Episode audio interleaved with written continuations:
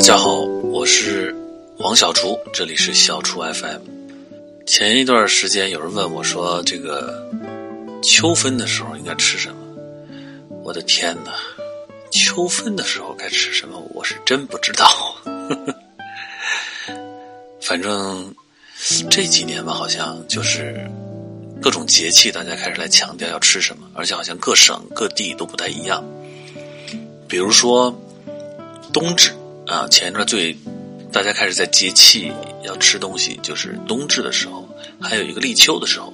立秋的时候，大家说贴秋膘，于是大家说要吃炖肉，有人说要吃呃五花肉炖的红烧肉，有人说我们要吃涮羊肉，呃，反正说法不一。还有些南方说到立秋了要吃这个，开始要吃螃蟹。那在冬至的时候，好像南方就说要吃火锅，北方呢就说吃饺子。但是总体来讲啊，呃，现在好像一到什么节气，大家没什么可说的，就是吃饺子，呃，吃肉啊，反正就这几样东西说的比较多。啊，马上就要到中秋了，到中秋，中秋吃什么？当然是吃月饼了。我小的时候啊，就特别喜欢吃月饼。我现在基本上都不怎么吃月饼，可能小时候吃伤了。小时候北京的月饼只有几种，其中有一种大家希望让它退出月饼界的，就是五仁月饼。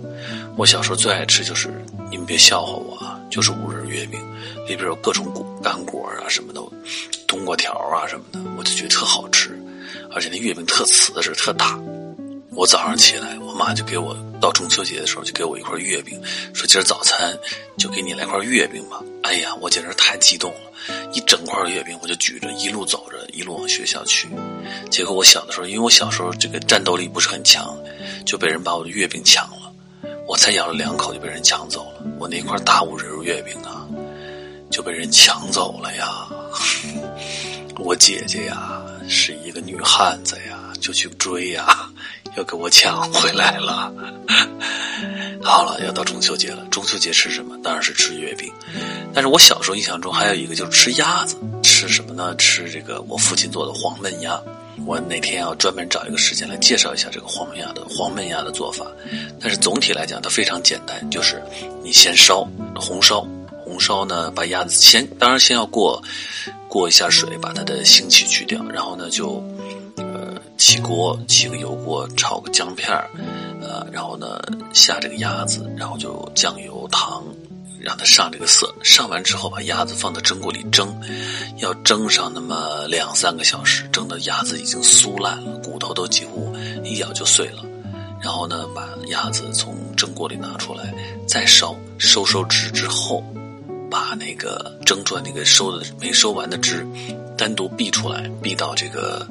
锅里面起油锅，勾水芡，把它熬熬熬成一个浓浓的汁，再淋回到那只蒸好的鸭子上面。那个鸭子蒸完之后会，呃，有这种金黄色和这种火红色混在一起的感觉。我父亲做的黄黄焖鸭非常好吃，当然还可以做成八宝鸭，里面可以塞一些馅料。秋天中秋的时候吃月饼，别忘了来只鸭子。好了，今天到这里，我是黄小厨，这里是小厨 FM。